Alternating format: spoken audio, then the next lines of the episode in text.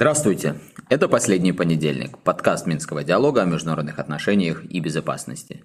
Политика чрезвычайно и стремительна, но мы все же продолжаем за ней гнаться и делиться с вами нашими неотредактированными, свежими наблюдениями. В том числе в нашей новой рубрике или серии «Социология в гостях у последнего понедельника». На прошлой неделе мы говорили о том, хотят ли европейцы войны, и отвечали на этот вопрос с помощью социологии, с помощью социологических данных, которые доступны на это мгновение. Сегодня поговорим в том же ракурсе об американцах. Хотят ли американцы войны? Сделаем это не только в разрезе социологических исследований, но и по результатам промежуточных выборов в США, которые буквально на прошлой неделе состоялись и, конечно, продолжают делать очень многие заголовки во всех мировых СМИ. Какие эти результаты, что они означают для будущей американской внешней политики, ну и самое главное, что они означают для нас в Восточной Европе, для войны в Украине и ее последствий. Делаем это вновь замечательной компании. У нас социолог Елена Артеменко-Меленцова, Денис Меленцов и я, Евгений Пригерман. Итак, промежуточные выборы в США. Что мы знаем на это мгновение? Ну, во-первых, мы знаем то, что Демократы и действующая демократическая администрация Байдена получила наилучший результат за последние 20 лет. Вообще традиционно действующая администрация терпит или очень большое, или относительно большое поражение на промежуточных выборах, когда обновляется состав Нижней палаты парламента, то есть палаты представителей, и частично обновляется состав Сената. В этот же раз Сенат вновь остался за демократами. Еще под вопросом одно последнее место, там будут происходить перевыборы, но мы уже имеем картину, когда как минимум на один голос, благодаря голосу вице-президента США, у демократов будет больше. Если же еще и перевыборы останутся за демократами, то целых два голоса будут в пользу демократической партии. Это значит, что как минимум многие законодательные инициативы со стороны республиканцев они смогут блокировать, ну и также они смогут поддерживать те кандидатуры на исполнительные должности, которые будут выдвигать э, демократы, в частности администрация Байдена. Палата представителей, нижняя парла, палата парламента э, Конгресса пока еще под вопросом, хотя э, вот прямо сейчас расклад такой. 204 места у демократов, 212 у республиканцев. Для победы, для того, чтобы получить большинство, нужно 218 мест. И, в общем, основные все прогнозы указывают на то, что все-таки нижнюю палату возьмут республиканцы. Ну вот в сумме давайте зададимся основным вопросом, что это все означает для американской внешней политики – Комментаторы, по крайней мере, ведущих американских и международных СМИ, сходятся во мнении, что внешняя политика в этих выборах вообще не играла никакой знаковой, значимой роли. И, соответственно, все концентрировалось на каких-то внутренних темах. Лена, насколько ты могла бы разделить такую оценку, исходя из социологических данных, которые у тебя перед глазами? А, здравствуйте всем. Я э, смотрю на результаты опросов Гэллопа, которые проходили э, в начале октября. А, и традиционно к промежуточным выборам они задаются вопросом про поддержку президента, поддержку Конгресса и а, об оценке экономической ситуации. А, в 2022 э, году э, к промежуточным выборам поддержка президента э, в принципе не сильно отличалась от аналогичных результатов у Дональда Трампа, у Барака Обамы на обоих сроках. А, и у Джорджа Буша младшего в 2006 году. Гораздо выше поддержка президента была в 2002 а, у Джорджа Буша э, и э, в 98 у Клинтона. И тогда эти высокие показатели 63% и 66% соответственно высоко оценили деятельность президента можно объяснить через внешнеполитические э, вопросы, через действия Америки за, за границами штатов. А сейчас же а, Байдена поддерживает 40%. Напомню, в прошлом, э, на, прошлого президента к промежуточным выборам поддерживали 41%. То есть э, ситуация значительно не меняется. Но а, если смотреть на оценку экономической ситуации, сейчас она очень критическая с точки зрения американцев. И за всю историю наблюдений с 1994 года эта оценка самая низкая. Индекс составляет минус 35, когда на прошлом сроке у Дональда Трампа по промежуточным выборам проводилась оценка, индекс был плюс 43. И несмотря на это значительное снижение э, экономической ситуации, поддержка президента не сильно снизилась. Поэтому можно предполагать, что какие-то, помимо экономических э, факторов, какие-то другие факторы действовали на то, чтобы более-менее э, высокую поддержку президента сохранить. То есть, получается, и экономика не определяет, исходя из этих данных, выбор американцев на промежуточных выборах. И если верить многочисленным комментаторам, внешняя политика вторична, то что тогда не вторично? Или, может быть, все-таки внешняя политика, Денис? Здесь на самом деле сложно сказать, потому что выборы э, и сама политическая модель Соединенных Штатов, и выборы в целом э, – это такая э, штука очень многоплановая. Там может сыграть даже некоторые такие вещи политтехнологического плана. Но я думаю, что внешнеполитическая линия, она, конечно, традиционно у Соединенных Штатов, если не сказать определяющая, но она все равно играет свою роль. Но внутренняя повестка, судя по всему, э, тоже здесь э, была очень э, значима.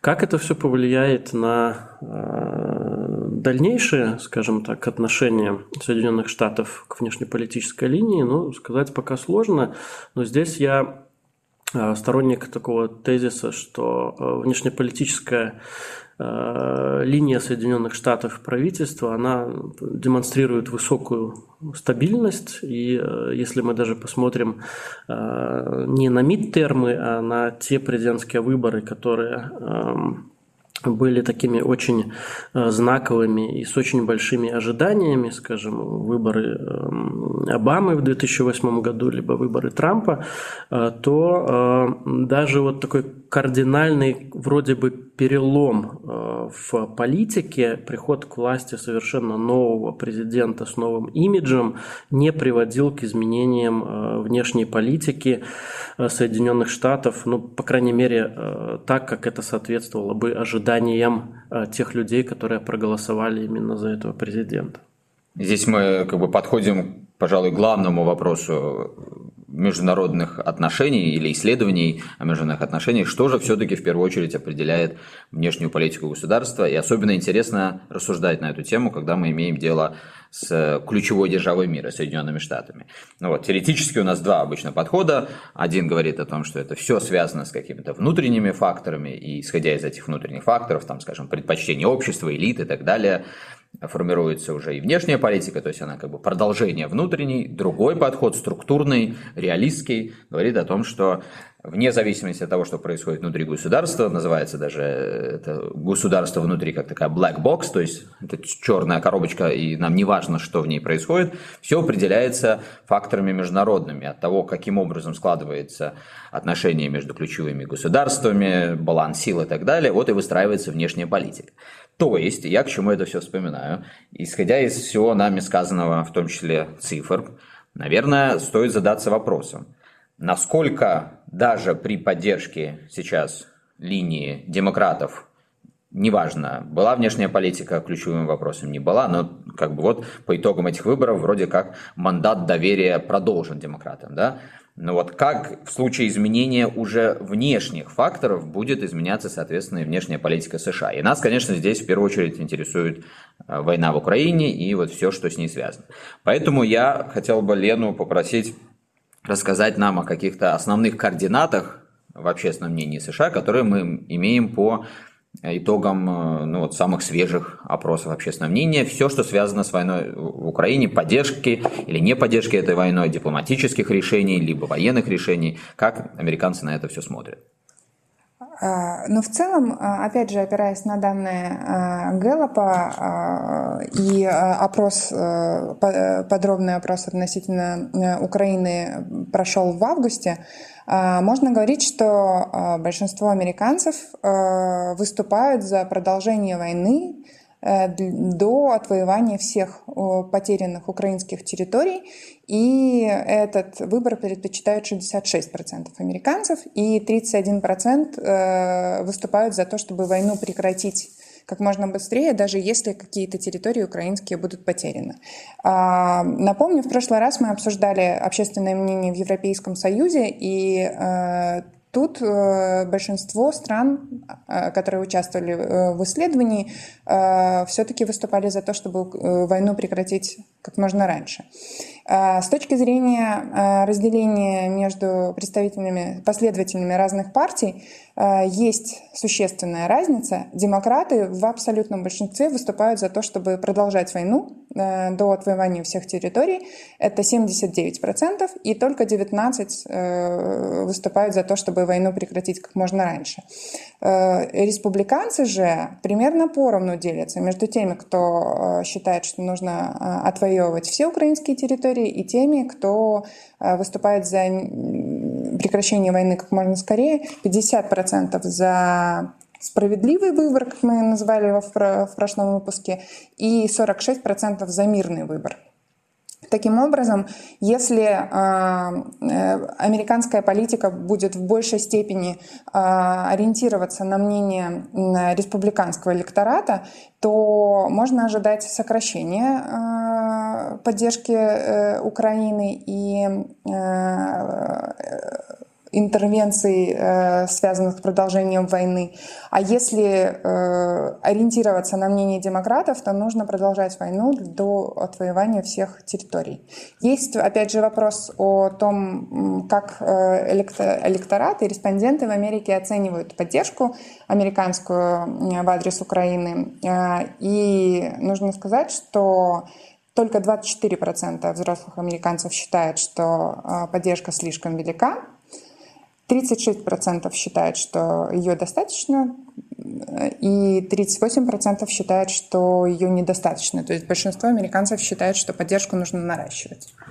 Но вот эта дискуссия, которая доминировала в первую очередь американские СМИ как раз до промежуточных выборов. Э, многие обращали внимание, скажем, на заявление, скорее всего, будущего спикера Нижней Палаты парламента США, э, Конгресса, который заявил, что вот э, украинцы не должны иметь то, что называется blank check, то есть а, такого открытого, что ли, потока денег с нашей стороны, и мы должны как-то более строго подходить к ограничениям в выделении помощи, что, вот, Лена, из того, что ты сказала, соответствует мнению большинства республиканцев, да, они более скептически настроены по поводу поддержки США. Но, получается, вот сейчас мы получили эти результаты, э, которые э, мы уже назвали по итогам выборов, и мы констатировали, что, скорее всего, исходя из этих результатов, изменения, если будут происходить, то они будут происходить уже в ответ на международные импульсы, то есть на изменяющуюся внешнюю среду. И уже вот с этой точки зрения многие сейчас обращают внимание, скажем, на динамику ответов тех же республиканцев. Я сейчас не помню точные цифры, но если мне память не изменяет, то где-то в марте, то есть буквально через несколько недель после начала войны, о том, что США делают слишком много для поддержки Украины, говорила, ну, что-то вроде до 5% республиканцев, по-моему, даже и того меньше 3%. Сейчас вот ты назвала цифру куда более существенную, да? 24% говорят, что... Это всего американцев, а республиканцев получается, а что порядка 50. Я не упоминала, да, но 43% говорят, что слишком много. Вот. То есть мы видим очевидную динамику. И теперь вот это нас возвращает к ключевому вопросу всей нашей вообще серии «Социология в гостях у последнего понедельника». Мы исходили из того, что есть некое общее ожидание, что при ухудшении различных самых э, сторон жизни из-за войны, то есть это все, что связано с экономическим кризисом, инфляцией в частности, это связано и с энергетикой, какова вероятность того, что люди в различных ключевых государствах будут требовать от своих правительств все большей поддержки дипломатических решений. Вот сейчас этот вопрос у нас на кону и здесь. Вот, Лена, каковы такие ожида... какова такая вероятность?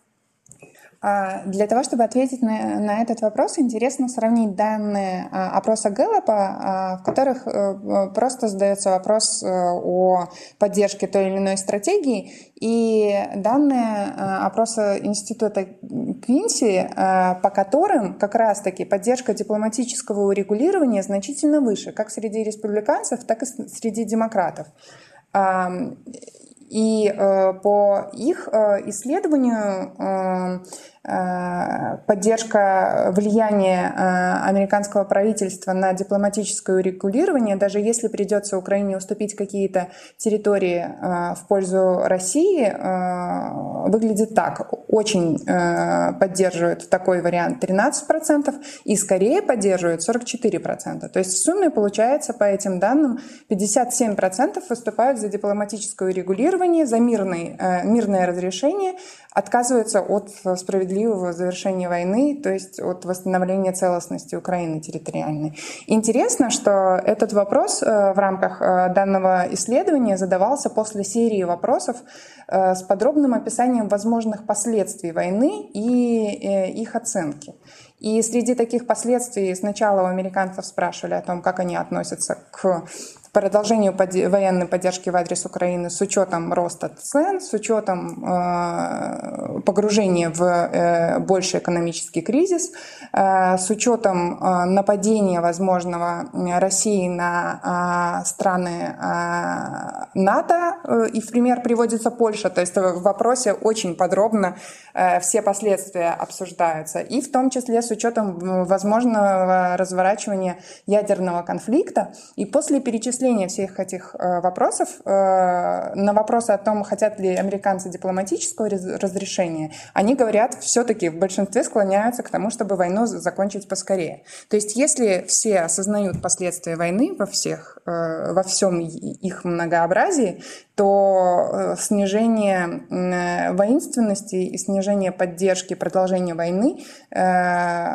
будет наблюдаться. Давай уточним просто для наших слушателей. В методологии опроса Гэллопа, который мы цитировали до этого, вопрос просто задается без каких-то пояснений, да?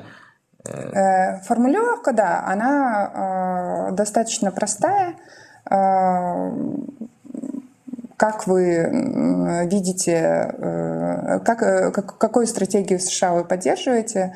Это поддержка Украины в том, чтобы отвоевать все территории или закончить войну сейчас. А в опросе Квинси сначала подробно обсуждаются последствия, а потом задается общий вопрос про оценку стратегии США. То есть с точки зрения профессионального социолога это что, немножко манипуляция со стороны Куинси? Кстати, э, полное название этого института Queen's Institute for Responsible Statecraft. Это организация, которая ну, вот, как бы своей миссией считает продвижение ответственных решений. И у них, конечно же, есть некая повестка, которая определяет и то, о чем они пишут, что они исследуют, поэтому, э, в общем, может быть и не совсем удивительно, что именно так они вопросы задают. Но это манипулирование или это просто попытка глубже взглянуть, и это нам теперь действительно позволяет сказать, что по мере того, как люди все больше будут не просто на словах, но и на реальности осознавать вот эти последствия, они действительно будут выступать за э, все более мирные дипломатические решения.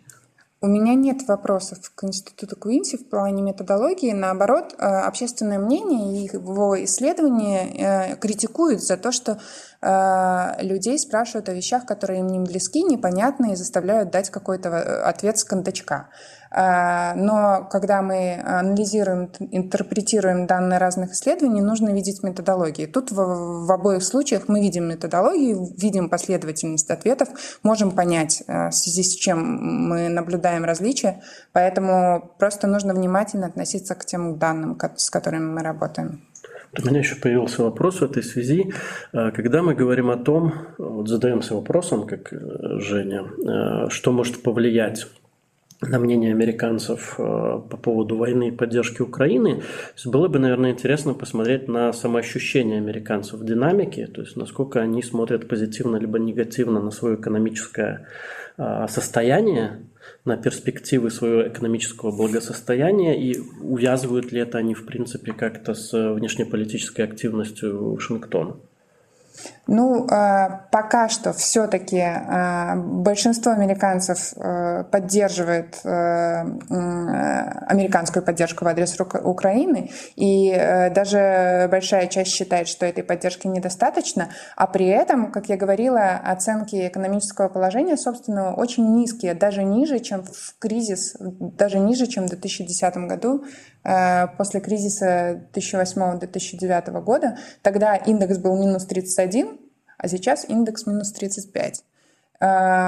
И за всю историю вот этих замеров к мидтермам такого снижения не наблюдалось никогда. И при этом большинство американцев, опять же, выступает за то, чтобы поддержку в адрес Украины усиливать. Поэтому я не думаю, что э, они увязывают, по крайней мере, те расходы, которые э, Америка несет э, в связи с войной в Украине, с собственным экономическим положением. То есть у нас действительно здесь выглядит все так, как будто э, эти объяснения, которые сегодня в основных американских СМИ представляются по поводу итогов выборов, что это связано с еще, скажем так, третьими темами, то есть не чистая экономика, не внешняя политика, и в частности вот ситуация в Украине, поддержка э, военных действий, а что-то иное, что объясняет вот такие неожиданные для многих результаты. Не будем сейчас сдаваться в подробности, просто э, пунктирно отметим, что вот две основные причины, о которых говорят э, многие аналитики и комментаторы, связывают с такой чисто социальной, что ли, повесткой дня, где консервативные подходы сталкиваются лбом с более прогрессивными демократическими, в частности, речь идет о теме абортов.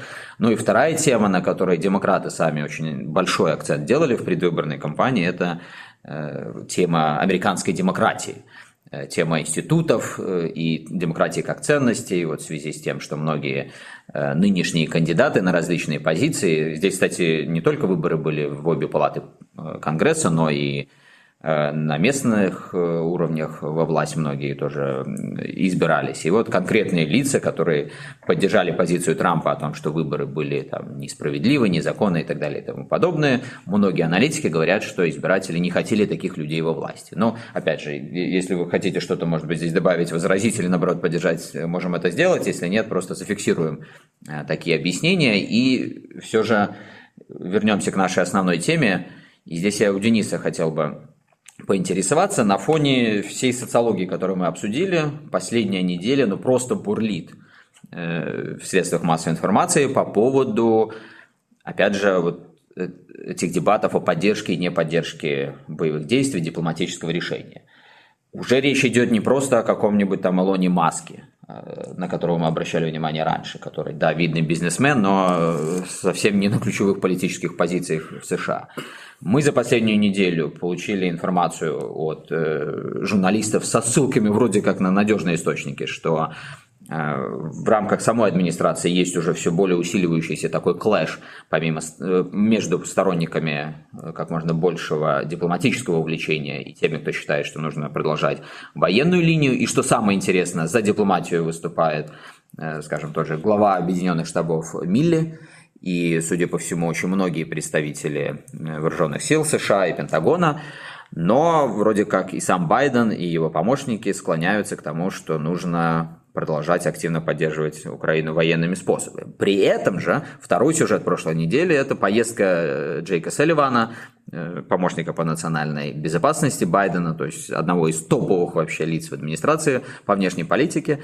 Поездка в Киев, и вроде как в Киеве такие мягкие попытки подтолкнуть украинское руководство к тому, что нужно занимать более гибкую позицию в отношении будущих переговоров, и мы действительно увидели какие-то вот новые риторические такие штришки в заявлениях того же Зеленского. Уже вроде не так грубо звучит, что с Путиным разговаривать не будут и так далее и тому подобное. Вот что это все обозначает? Э, возвращаюсь к нашему предыдущему тезису о том, что если меняется ситуация Э, на поле боя, и, то, наверное, американская внешняя политика будет изменяться. И вот вроде бы только выборы прошли, демократы получили очень хороший результат, но меняют ли они как-то свою линию? Мне кажется, что здесь э, э, целеполагание немножко иное. Э, я думаю, что американцы, их администрация сейчас э, ищут возможности э, вот этот весь конфликт привести к большей предсказуемости и большей управляемости. Опасения здесь у американской администрации, в целом вот у США, несколько самых главных – это два. Во-первых, все-таки на повестке дня громко звучит вопрос ядерного конфликта. И этого американцы опасаются, поэтому они постоянно ну, на высшем уровне подчеркивают, что они хотели бы избежать э, прямого столкновения э, с Россией и начала Третьей мировой войны, потому что это вот единственный сдерживающий фактор, который у России для США есть. И второй момент – это цена этого конфликта. Мы много раз уже говорили о том, что э, США объективно заинтересованы э, в войне в Украине для сдерживания России, для ослабления своего конкурента, но, опять же, э, всему есть свои границы, да, то есть этот конфликт для США не должен быть слишком дорог, чтобы подорвать и собственную экономику. Тут уже некоторые эксперты подсчитали, что сейчас еже месячная помощь э, Украине от Соединенных Штатов, она примерно равняется э, ценнику э, афганской войны за вот аналогичный период, да, за, за месяц. И э, мы все помним, чем закончилась эта операция США в Афганистане. Они в конце концов должны были оттуда, вынуждены были оттуда уйти, свернуть эту кампанию, причем она была свернута достаточно некрасиво. Э, опять же, в основном из-за дороговизны. Поэтому сейчас, опять же, есть такое опасение, что а, война эта в Украине встанет для американского налогоплательщика слишком э, в большую цену, поэтому нужно как-то ввести а, в нужное для Вашингтона русло а, все, что там происходит. Отсюда и вот э, эти это риторика о том, что нужно как-то искать либо какие-то пороговые значения для помощи для Украины, как-то ограничить э, те и вооружение, и э, ту финансовую помощь, которая Украине должна поступать. Но опять же, я хочу подчеркнуть, что речь не идет о том, что нужно свернуть полностью всю поддержку Киева, э, выйти из войны, идти на какие-то уступки для Российской Федерации. Речь идет просто э, о том, что нужно этот конфликт ввести в какие-то рамки более предсказуемые, более управляемые, более понятные для американцев. А вот тут такой вопрос возникает. Смогут ли украинцы, ну я имею в виду Зеленского и его администрацию, играть в этой ситуации на американском общественном мнении? Мы видели, как э, на первых этапах войны именно этим они и занимались. И я вот э, знаю даже по общению со многими дипломатами, что это вызывало и продолжает вызывать, ну, мягко говоря, раздражение у многих э, политических лидеров в Европе, в США, когда Зеленский напрямую обращается к парламентам, там, к общественности этих стран в обход их администраций и фактически пытается вот таким образом давить на исполнительную власть через мнение власти законодательная, ну а законодательная власть, естественно, так или иначе, более связана с общественным мнением. Вот результаты выборов сейчас э, промежуточных в США и всей той социологии, которую нам Лена рассказала, дают, как ты думаешь, возможность Зеленскому продолжать эту линию? Или этот ресурс, он тоже исчерпаем? Я думаю, что так или иначе Украина будет играть э, на общественном мнении, потому что у них очень сложное, прямо скажем, положение. И Зеленский он использует любые возможности э, для того, чтобы это э, положение несколько улучшить, э, даже если это будет вызывать раздражение его союзников, контрагентов и так далее.